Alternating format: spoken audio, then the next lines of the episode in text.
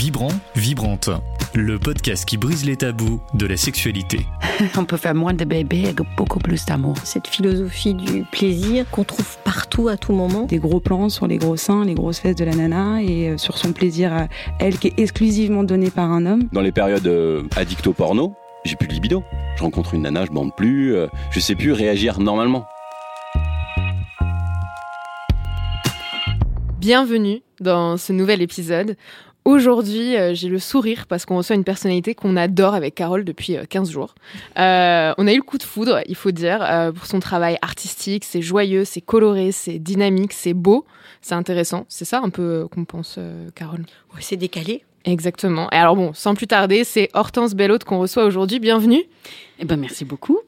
Alors, tu es avec nous au studio parce que tu as fait une série fabuleuse qui s'appelle Merci de ne pas toucher. Euh, tu vas peut-être d'ailleurs nous en dire plus pour celles et ceux qui connaissent pas encore. Euh, quelle est cette euh, série qui vient de sortir sur Arte? De quoi est-ce que ça parle? Bah, C'est une web série en 10 épisodes de 4 minutes et qui aborde le thème de l'érotisme dans la peinture classique. Chaque épisode parle d'un tableau en particulier et j'en analyse un petit peu le contenu érotique et en même temps la valeur historique ou artistique. Et la particularité de cette série, c'est que euh, le contexte d'analyse de ces tableaux est un contexte euh, qui n'a rien de euh, muséal, mais à chaque fois, on est pris dans une activité quotidienne très contemporaine et qui a priori n'a absolument rien à voir avec le tableau. Donc c'est la laitière dans une salle d'escalade, l'Olympia sur un terrain de foot, Titien dans un garage moto, et on commence tous les épisodes en se disant mais what the fuck quel rapport? On ne sait pas où est-ce qu'on va on va aller quoi. Euh, et, l'idée c'est qu'au fil de l'épisode, et eh ben les éléments du décor contemporain me permettent en fait euh, euh, d'entrer en résonance avec des détails du tableau et sont des clés de lecture pour le tableau.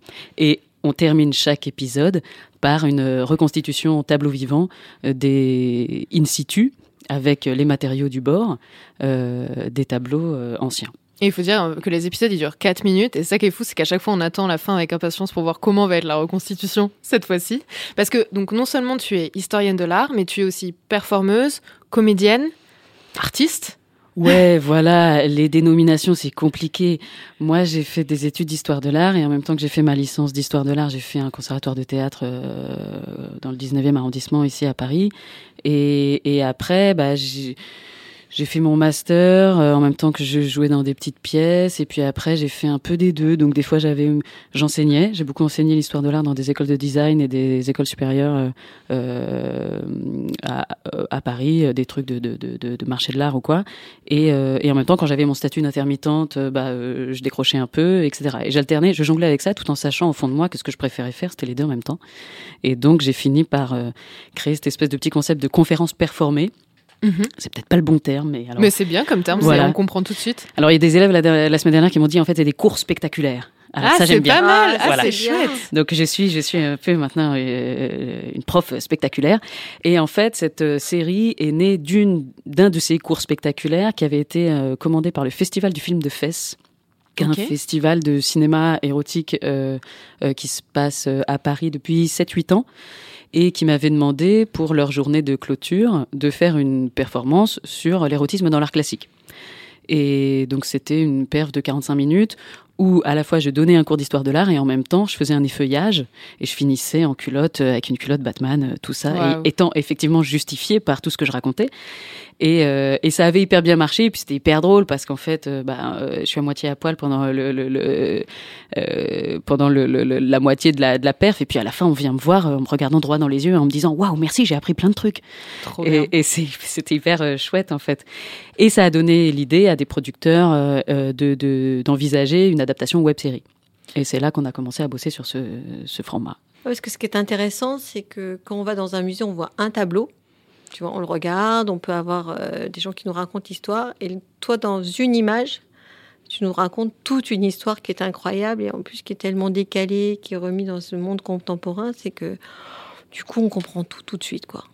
Ouais. On Clairement. comprend tout, tout. Et puis on se dit, mais c'est, en fait, c'est super. En fait, elle nous parle de sexualité, mais ouais, euh, pourquoi on s'est mis tous ces tabous sur, euh, sur le dos euh, Ils étaient déjà comme ça avant, quoi. Bah, il y a un petit peu de ça effectivement, et que c'est euh, l'idée, c'est que le, le contenu euh, érotique de ces tableaux, c'est pas euh, ni un alibi ni un changement de sujet. Disons que ça fait partie de, Hmm. de l'œuvre, et justement, c'est plutôt, euh, c'est très pédagogique, quoi. Et j'aime bien si tu dis qu'on comprend tout tout de suite, c'est un petit peu ça l'idée, c'est qu'effectivement, parfois, un tableau peut avoir l'air hyper loin de nous.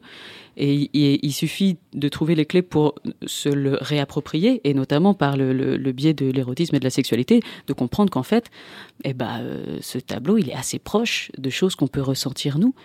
Euh, tout à fait, parce que souvent, quand on va dans un musée, il y a des choses qui nous touchent pas. Et, euh, et parfois, on va se forcer aussi à comprendre un tableau. Euh, je trouve qu'il y, a- il y a deux choses. Et à la fois, soit quelqu'un va nous en parler, et donc, du coup, ça va nous intéresser. Soit si on se retrouve juste sur une œuvre et qu'on n'a pas eu forcément de sensibilité d'éducation là-dessus, bah, on va avoir du mal à se dire, bon, bah, en fait, là, ça c'est abstrait ou ça c'est euh, très réaliste, mais moi, ça me touche pas, en fait. Euh, Moi, je préfère la photo, je préfère. Parce que c'est pas non plus. C'est différent. Enfin, avant, les gens, il n'y avait pas de photos, donc ils avaient des tableaux. Donc, c'est autre chose. Et ce qui est intéressant, je trouve, dans cette série, c'est qu'en fait, pour moi, c'est très accessible parce que ça regroupe euh, des choses qu'on aime aujourd'hui, c'est-à-dire euh, on aime les choses qui sont euh, vivantes, on aime la, comédie, on aime voir des choses originales et décalées, et en même temps apprendre, enfin en même temps se divertir et apprendre. Bon, ça depuis tout temps en vrai, mais là, ça fait comme un joli mix de plein de formats qu'on connaît. Et à la fin, bah, la clé, c'est à la fois, bah, je trouve, il y a beaucoup de désir aussi dans cette série parce que il y a quand même toutes ces représentations d'érotisme et je trouve en les comprenant, on est plus attiré aussi par un tableau, on le trouve, euh, je sais pas, oui, il y a un désir qui, qui vient. Euh, bah tiens, cette femme qui est peinte, qu'est-ce qu'elle euh, elle m'attire quoi Il y a quelque chose de beau euh, en elle. Et puis en même temps, bah ça, ça nous remplit à fond la tête et nous permet nous ensuite de se réapproprier. C'est ça moi la question que j'ai envie de te poser, Carole, c'est qu'est-ce qui fait que bah, cette série, tu pourrais la recommander à des patients que tu as? Déjà, je l'ai recommandé à pratiquement tout mon réseau amical. de base, ils l'ont tous reçu par WhatsApp. Soyons clairs. Pour qu'on arrête de dédramatiser ou de mettre des tabous sur, euh, sur, la sexualité. Parce qu'en fait, euh, bah, oui, mais on pensait déjà comme ça avant. Euh, le fait que bah, on apprend quelque chose, comme tu disais, Laura. On a un ancrage comme la Malène de Proust quand on, quand on regarde ça. Parce que c'est des tableaux qu'on a, peu, qu'on a déjà vus. On a eu Oui, un- qui une- sont assez connus. hein, voilà, ouais. on a eu une émotion dessus, mais là, quand on voit ce que tu nous dis, je dis, ah ouais, ça, ça me correspond. Donc, euh, sur certains clichés de la, nu- la nudité, par exemple, on, a toujours un tabou sur le libertinage. Mais quand on regarde, euh, je sais plus quel épisode, euh, le Jardin d'Éden, euh, bah, ça y est déjà le libertinage. Alors, allons-y, quoi. On est, voilà. Donc, c'est aussi de dire aux gens, pff, relax, quoi. Relax sur, euh, sur votre sexualité parce que euh, on nous a mis des barrières par la, pour moi, par la religion, par des peut-être bien pensantes, mais avant on vivait déjà comme ça. Alors on pourrait pas y retourner de temps en temps, ça nous ferait du bien. Mm. Ben, c'est vraiment cette idée de décomplexer. C'était à la fois l'idée de la série de décomplexer les gens par rapport à ce qui pourrait être une euh, grande culture. Ouais, je suis complexée parce qu'en fait je connais rien, euh, tout ça, ça m'appartient pas, c'est pas ma culture, c'est un truc euh, bourgeois, machin. Donc d'être hyper décomplexant là-dessus, que ce soit accessible, facile, et aussi de décomplexer par rapport aux, aux, aux- aux pratiques sexuelles et aussi à, et à ce qu'on pense être des tabous. Et on a généralement associé le passé au monde de, du tabou, justement, comme si c'était le poids du passé qui nous empêchait de, de, de, de délier nos langues. Euh, alors que parfois, bah, c'est le poids du présent, et c'était ça un peu le petit retournement de la série, c'était- d'aller chercher des leviers d'émancipation dans la peinture classique. Mm. Ce qui, a priori, est quand même... euh, on a toujours l'impression que c'est le truc le plus euh, formaté du monde et qui va plutôt nous, nous, nous coincer. Et Carrément. il suffit en fait d'aller au Louvre avec euh, avec un enfant pour se rendre compte, parce que justement nous on n'y voit plus, on le voit plus. Mais euh, quand j'y suis allée avec ma nièce de 4 ans, bah, elle a explosé de rire parce qu'en fait tout le monde est à poil partout. Et, et, et nous on le voit plus. Mais en fait, euh, Ils sont tous à poil. ils sont tous à poil. Mais oui. et dans les tableaux classiques, en fait, euh, la question de l'érotisme, elle est permanente. Et que ce soit dans les tableaux mythologiques, dont c'est le- seul sujet, ou dans les tableaux à sujet religieux, où la question de la carnation, de l'incarnation, etc., est omniprésente aussi. Hmm. Puis les formes, tu vois, dans tous les tableaux, les femmes avaient des formes, euh, les hommes aussi. euh, on voit très peu d'hommes en érection dans tous ces Mhm. tableaux-là. Et, pourtant, euh, maintenant, il n'y a que ça qui compte presque. Fais-moi voir ton sexe, mais en érection. le complexe des hommes euh, sur la taille de sexe, elle ne devrait même pas exister parce que tous ces tableaux, on voit toujours les, hommes qui sont pas en érection, les femmes sont plutôt rondes. Voilà, tout le monde est joli, donc euh, ça donne ça donne une vision de et de l'art et de la sexualité en disant C'est bon quoi, on, on se lâche. On a le droit. On a Ouais. le droit. On a le droit. Bah, c'était un peu euh, le paradoxe du titre. Merci de ne pas toucher. C'était en fait, euh, on a complètement le droit et de toucher les œuvres et d'avoir tous les désirs qu'on veut, parce qu'en fait, euh, euh, sur les dix épisodes, l'idée c'était aussi un peu de décliner euh, euh, des euh, plusieurs types de sexualité qui peuvent être considérés comme euh, à tort, hein, qui vont être considérées comme contemporaines, modernes, nouvelles, et de montrer à quel point toutes ces pratiques euh, ne sont pas si nouvelles que ça, et elles étaient non seulement pratiquées avant, mais également euh, sublimées dans les œuvres. Et, hum, et après, l'avantage de l'art, c'est que euh, au-delà de la question de la pratique, moi, ça veut pas dire que je, je, je pratique toutes ces sexualités-là, mais que un petit peu comme euh, comme comme quand on regarde un, un porno, euh, on peut être excité par une pratique euh, qu'on ne pratique pas. Mais tout à fait. Et donc c'était un peu ça l'idée, c'est que j'ai quand même un peu sur les dix épisodes décliné, euh, c'est un petit peu comme des entrées de, avec des, des kinks comme ça, euh, pour, un peu pour tout le monde, mais qui peuvent parler à tout le monde. Quoi. Mais oui, des entrées de fantasmes aussi. Enfin, c'est- ça, c'est que moi, ce que je trouve euh, super dans ce que tu fais, c'est que par exemple la laitière, moi, ça m'a vachement marqué parce que j'avais jamais, euh, vraiment, j'ai jamais vu ce tableau comme quelque chose d'érotique, alors que c'est un puissance érotique de malade quand on t'écoute. Et, euh, et je me suis dit waouh, ça nourrit l'imaginaire, ça fait du bien du coup de relire parce que ça veut dire que bah en fait moi dans ma vie j'ai le droit d'avoir un fantasme pour euh, telle chose, telle représentation parce qu'on s'interdit beaucoup nos fantasmes euh, dans, alors qu'on en a plein tous les jours quand on voit quelque chose, on peut avoir du désir. Ça veut pas du tout dire de passer à l'action du tout, mais juste être être dans, dans l'ardeur de quelque chose, quoi. Je vois quelque chose qui me fait du bien et je ressens du plaisir pour ça, et donc je passe aussi une bonne journée, et donc je fais du bien à mon intimité, quoi. Je trouve que c'est. Enfin, la laitière aussi, moi. je Ah, moi, ça m'a. Ouais. Sur la laitière, euh, là, la Madeleine de Proust de la laitière, elle était excellente. Mm. Et puis, ça, ça montre aussi à un moment donné euh, la femme, de la manière dont tu décris, elle était hyper OK avec son plaisir. Mm. Euh, elle y allait, quoi. Elle se posait pas de questions. Mm. Que maintenant, c'est de se dire Ah non, mais attends, si je fais ça, je suis vraiment une salope. C'est comme ça qu'on me voit. Et dans tout ce que tu racontes, bah non, la femme, elle est au même niveau que l'homme. Elle, est là pour son plaisir, elle prend du plaisir et waouh, quoi. et ben justement, ouais, l'idée c'était aussi dans ch- ch- chaque épisode permet aussi de déconstruire un peu un préjugé ou, un- ou de mettre euh, en lumière un paradoxe. Et dans la laitière, c'était qu'en fait, la laitière peut très bien être à la fois le symbole de la mère et la putain. Et c'est que, bah oui, la laitière, c'est quand même euh, bonne maman, euh, le yaourt, euh, les pubs de l'enfance, le petit goûter et quelque chose de, ma foi, très, très, très, très sympathique et convivial. Et en même temps, elle peut très bien être en train de, d'amorcer une partouze. Il y a, il y a pas de souci, en fait. Et c'est la même Ouais. personne. Ouais. Et, et, et c'était assez beau de voir justement euh, euh, chez Vermeer euh, la, la, la très belle sublimation de, de, de cette espèce de, de, d'opposition un peu nulle de euh, la maman et la putain, quoi.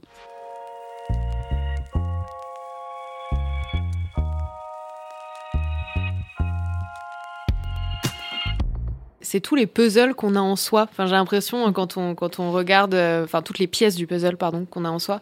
Quand on regarde du coup euh, ta ta lecture de ces tableaux et comment tu le mets en scène, c'est en fait, euh, bah pour, pour reprendre la laitière, parce que c'est vrai que c'est un exemple très parlant. Bah, elle a plein de pièces, et il y en a plein qu'on connaît pas parce qu'on n'a pas forcément mis la lumière dessus, mais qui existent depuis toujours. Et donc c'est comme si toi tu les, tu rassemblais enfin ces pièces un peu oubliées et invisibilisées, et on avait enfin toute la vraie partie du puzzle. Et du coup, bah, on comprend le puzzle parce que s'il manque des pièces, on peut pas le comprendre en fait. Mmh. Je trouvais un Oh, bah c'est joliment dit, c'est chouette si ça fait cet effet-là. Mais tu vois, tu me parlais tout à l'heure de l'épisode sur Vénus. Oui. C'est un peu le même truc de la Vénus au miroir de Velázquez, Oui. où en fait, euh, j'explique comment bah, euh, une de ses inspirations pour renouveler la, la posture de la Vénus, ça a pu être justement l'hermaphrodite endormi, euh, qui était une sculpture antique et euh, qui était à Rome à- et qui est au Louvre aujourd'hui. Euh, et ben justement, cette question de la, de la dans l'épisode de Vénus, c'est un moment de réinterroger la notion même de féminité Ouais. et de détacher la notion de féminité de la notion de sexe et de genre, et donc de dire que la féminité peut très bien être aussi portée euh, par euh, des hommes de naissance, Mm. euh, et en fait, peu importe, et, et, et que euh, que euh, la Vénus, et justement c'est là-dessus que je conclus l'épisode, la Vénus est la déesse mère de toutes les féminités. Et, Euh, ouais. Et c'est fou parce que quand on voit aujourd'hui justement à quel point euh, il y a énormément de, de, de transphobie, de, de, de personnes qui euh, expriment leur genre et qui sont du coup remis en question euh, par d'autres personnes, bah, typiquement ce tableau-là que Mm. tu expliques, je- ça doit faire énormément de bien à voir parce que c'est bah en fait j'existe, j'ai le droit d'exister et j'existais avant. Donc c'est pas nouveau en fait ce que je ressens et ce que je suis. Mm. Bah, J'espère que ça fait ce, ce, ce sentiment-là. Et après, de manière très personnelle, c'est aussi que euh, moi, par exemple, j'ai- abordé la féminité euh, avec mes amis euh, gays. Mm. C'est-à-dire que, en fait, j'ai eu une construction de ma propre féminité par euh, Dalida et Mylène Farmer et les copains PD. Et donc, finalement, euh, c'est pas parce que moi je suis née femme que cette question-là de la féminité était beaucoup plus évidente pour moi et Hmm. qu'il m'a fallu ce détour. Et donc moi, les gens les plus féminins que je connaisse, eh ben c'est mes potes euh, drag queen ou, ou vogueurs en fait.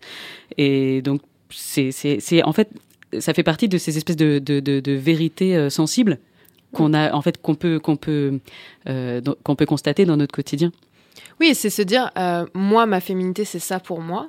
Mais je comprends que pour quelqu'un d'autre, ce soit autre chose, en fait, puisque vu que c'est de l'intime et qu'on a tous et toute une intimité différente, bah, on a le droit de la construire comme on veut. Enfin, c'est- c'est.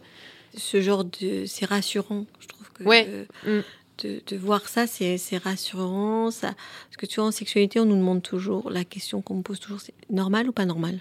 Mm. C'est une question qu'absolument pas on peut répondre euh, ni oui ni non. C'est qui vous Bien êtes, sûr. qui tu es, qu'est-ce que tu as envie d'être, comment tu Mm. veux vivre ton plaisir, ton érotisme. Et voilà, ça- chacun a sa réponse, quoi. Et, et dans ce que tu, tout ce que tu as fait, c'est dire, bah, allez, vous allez chercher votre réponse quelque part. Mm. Ou regardez les 10 et après vous reverrez. Non, parce que le, le gros sujet aussi, c'est l'infidélité. Sur Mhm. l'infidélité. C'est bien, c'est pas bien, mais je, je réponds toujours à- aux gens. Depuis la nuit des temps, les gens sont infidèles. Donc, on n'a rien inventé et comment ils vivaient, et comment on a envie de le vivre. Et c'est vous qui avez les réponses.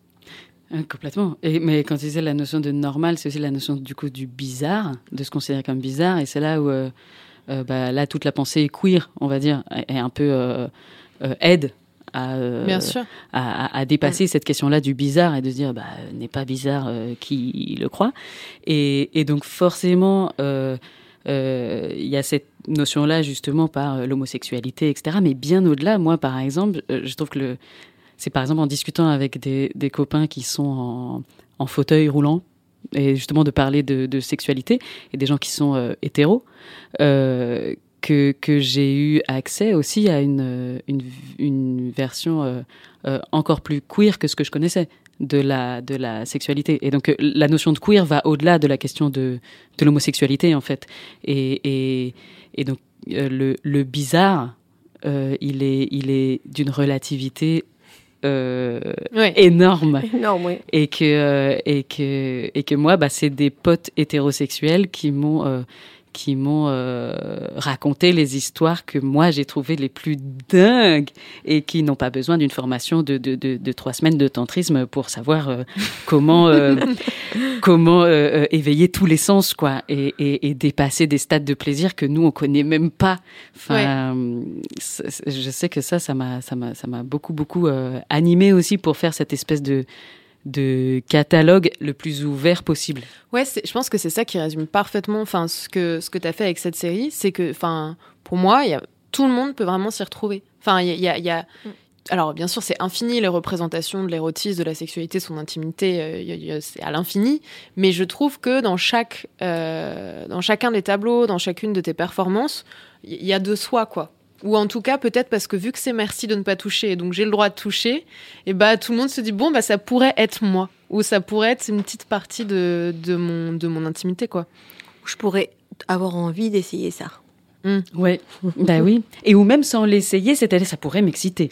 Exactement. Et il y a un truc un petit peu comme ça, c'est que c'est qu'on peut très bien avoir une sexualité, une pratique euh, tout à fait euh, traditionnelle ou, euh, Mhm. ou monogame ou je ne sais pas, et en même temps avoir un, un imaginaire. C'est un peu ça que j'évoquais dans, dans l'épisode sur Leda et le cygne, et qui est un épisode un peu sur la masturbation justement en solitaire. Donc quand on est chez soi et qu'on et qu'on mate des vidéos et qu'on ne sait pas très bien à quel moment le désir, à un moment est né, au détour peut-être juste d'un geste quotidien ou quoi, tout d'un coup, baf, on sent qu'on est excité. Et donc, et donc, on va aller chercher une vidéo qui va nous exciter. Et là, c'est la fête du, du, du, du, du fétichisme. Enfin, là, chacun va regarder Mm. euh, ce- dont il a besoin pour euh, s'exciter tout seul, quoi.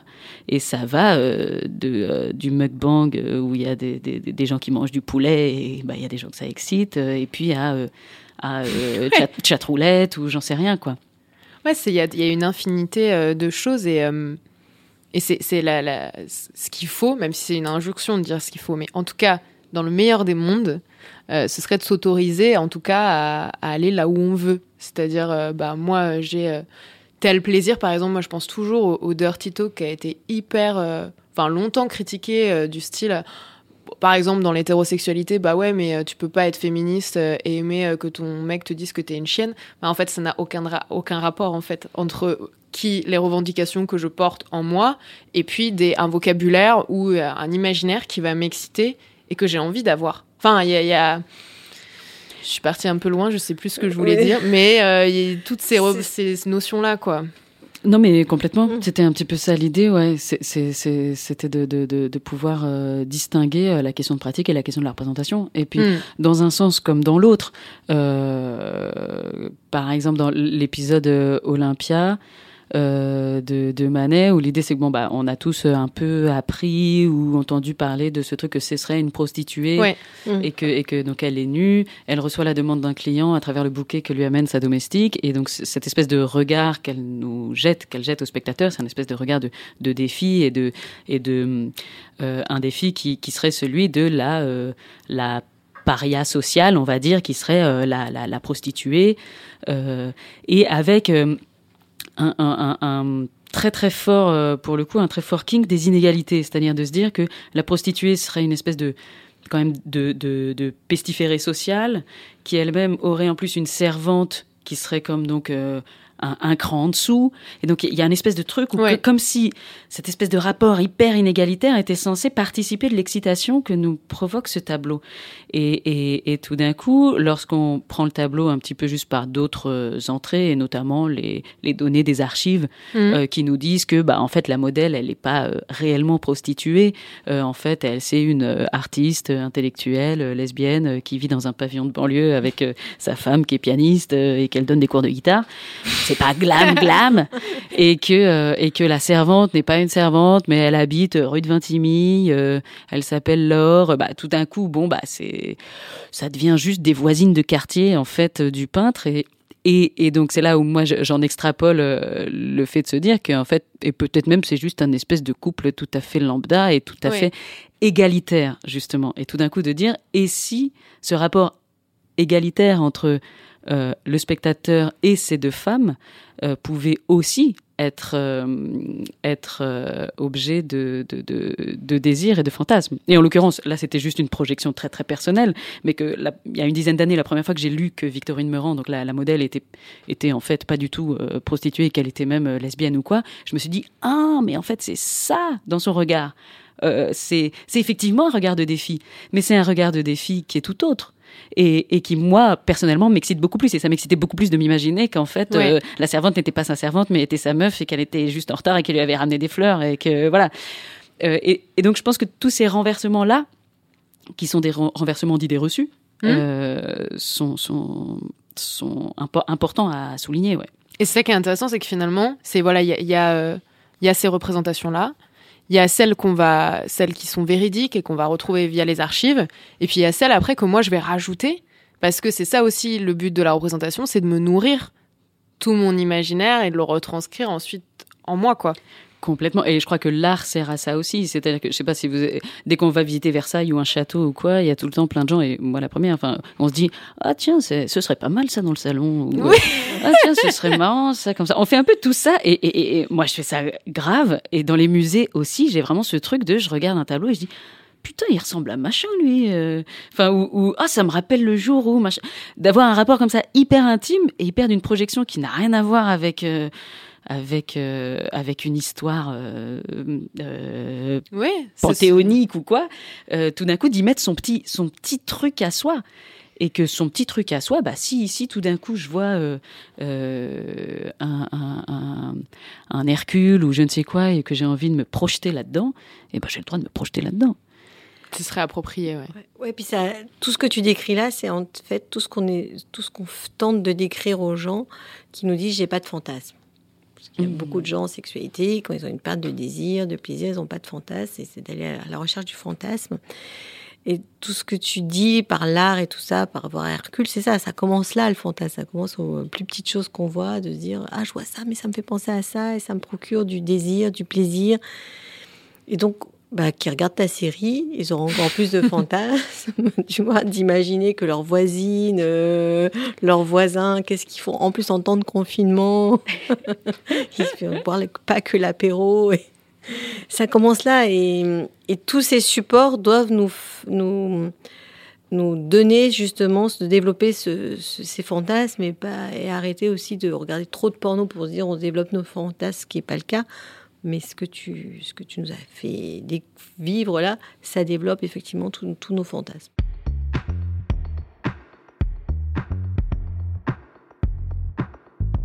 Parce que ce que tu dis, euh, c'est vrai que ça arrive souvent qu'on pose la, ques- la question de c'est quoi pour toi la sexualité? Enfin, de manière générale, les sexualités aussi. Euh, et euh, j'ai vu que tu avais dit que c'était un moteur pour apprendre. Alors, je sais pas si c'est ta définition euh, entière de la sexualité, mais est-ce que tu peux raconter aux personnes qui nous entendent Parce que je trouve que c'est. euh, chacun a sa définition de la sexualité, mais c'est intéressant de, euh, d'écouter celle des autres pour aussi nourrir la sienne. Bah, euh, la sexualité dans le sens de, de désir, c'est en ça que, que je voulais dire que ça pouvait être un moteur pour apprendre, c'est que de toute façon, euh, la- c'était à travers le, la notion de curiosité. Et je Mm. crois qu'en fait, euh, euh, on, pour apprendre, il faut être curieux. Et pour être curieux, il faut avoir en- envie d'aller vers, quel- vers quelque chose qu'on ne connaît pas encore. Enfin, euh, donc il, faut, c'est un peu bizarre. hein. C'est comment ça se fait qu'on qu'on- qu'on aurait du désir pour un objet qu'on ne connaît pas encore. Et ben, je crois que le, le, le euh, ça c'est de la libido pure, quoi. En fait, de d'avoir une tension vers. Hmm. Et donc, euh, et donc euh, la notion sexuelle nous permet euh, souvent de nous mettre dans un état qui est un état de tension vers, et donc on va avoir une espèce de d'appétit et de curiosité pour aller chercher encore plus loin. Ah, c'est, magnifique comme. euh, Ouais, parce que c'est cette notion de, effectivement, de fantasmer la situation qu'on connaît pas. On va l'imaginer et du coup, ça, ça rend encore euh, la chose de dire waouh, qu'est-ce qui va se passer euh, sur cette euh, découverte? Et moi, j'a- j'apprécie effectivement tout ce que tu dis parce que souvent, je dis euh, parlez de votre sexualité, passez par votre sexualité parce que vous allez vous connaître. Mm. Si euh, on se dit ouais, faut qu'on apprenne à se connaître, faut non mais si déjà tu connais ta sexualité, après tu te, tu pourras te connaître. Je prends un exemple tout simple. Plein de gens on rencontre, je sais pas dire non. Bah, si dans ta sexualité, t'apprends à dire non, que tu es en couple et compagnie juste pour euh, juste pour dire euh, non là je sens que j'ai pas envie ou non cette position c'est pas ce soir, bah, après tu pourras le dire dans dans d'autres choses avec tes collègues de travail sur un projet qu'on te donne euh, sur hmm. et donc, je trouverais intéressant que les gens commencent à se dire Ouais, je vais aller voir ce qui se passe dans ma sexualité pour après mieux me connaître. Mm. Oh, bah, c'est hyper intéressant. Moi, j'ai commencé ma journée par euh, ma séance chez le psy. Ça résonne grave ce que tu dis là. ah ouais, carrément. Ouais, j'aime bien euh, cette notion de. de par... Et en plus, c'est tellement logique quand tu le dis. C'est-à-dire qu'en fait, il y a un moment, si on n'est pas OK avec son intimité, comment est-ce qu'on peut l'être dans la, dans la vie publique? Enfin, non, mais j'exagère, mais oui, dans la vie avec les autres, si déjà, soit, on n'arrive pas à, à savoir ce qu'on veut ou en tout cas à savoir qui on est, quoi. C'est Exactement. délicat. Et, et du coup, on reste encore. en- Les gens, ils arrivent au cabinet, ils disent Ah, Je sais pas par quoi je peux commencer. Bon, allez- allez-y. Commence. Par où tu veux. Mais voilà, c'est encore euh, tout, tout est tout à bout, tout est fermé. Non, c'est pas, c'est non mais ouvrons. Donc euh, le genre de série que tu fais, ça ouvre le champ du possible. Mais euh, justement, c'est ça, c'était une des choses dont je m'étais rendu compte euh, bah, pour écrire l'épisode sur l'origine du monde. Ah oui. Tu vois, qui est, qui est en fait le seul tableau qui est euh, qui est ouvertement, on va dire, euh, qui parle, enfin qui de sexe très clairement. Les autres, on est plus dans un truc euh, où on va aller chercher. Mhm. Euh, mais bizarrement, euh, bah, c'est c'est c'est celui aussi qui est le moins érotique. C'est à la fois le plus cru et celui qui ramène tout tellement à une chose très très euh, très frontale justement et qui est presque défantasmagorique au possible. Euh, qui se veut plus réaliste euh, que le réel. Et, et, et donc l'idée était euh, de, de, de, de présenter ce tableau dans une, un salon d'épilation.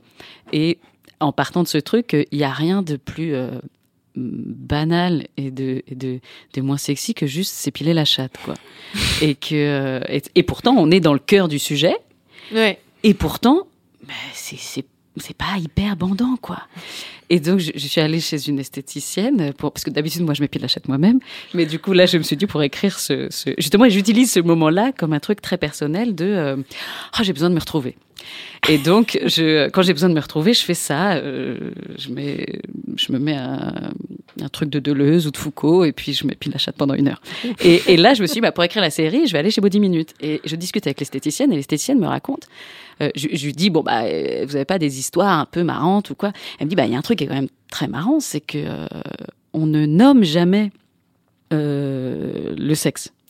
Et donc c'est pour ça que j'ai appelé l'épisode Appelons un chat parce qu'en fait l'esthéticienne me disait bah en fait par exemple euh, j'épile et puis puis si je dis et euh, des fois vous vous faites des gommages sur euh, cette zone là et elle me dit qu'elle montrait avec son doigt et en disant cette zone mais que le mot n'était jamais prononcé.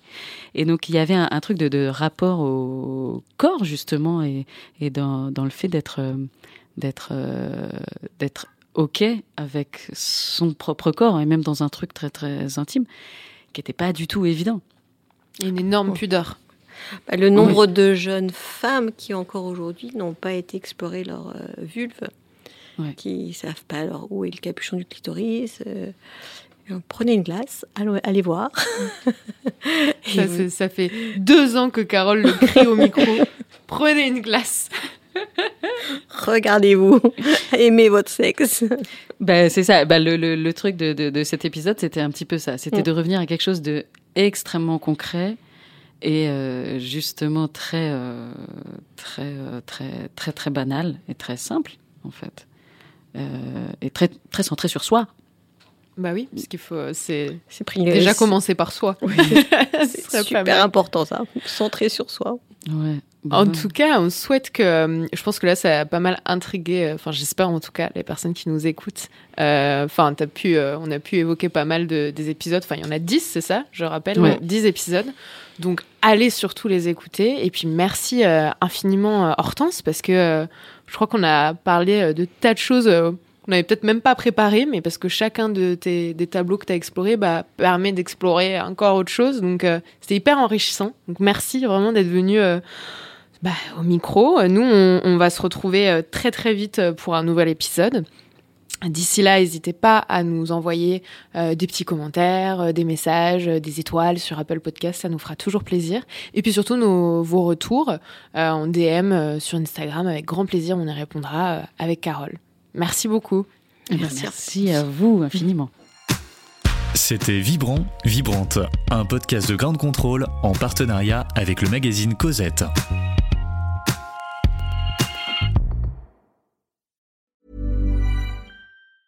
Mom deserves the best, and there's no better place to shop for Mother's Day than Whole Foods Market. They're your destination for unbeatable savings, from premium gifts to show-stopping flowers and irresistible desserts. Start by saving 33% with Prime on all body care and candles. Then get a 15-stem bunch of tulips for just $9.99 each with Prime. Round out Mom's menu with festive rosé, irresistible berry chantilly cake, and more special treats. Come celebrate Mother's Day at Whole Foods Market.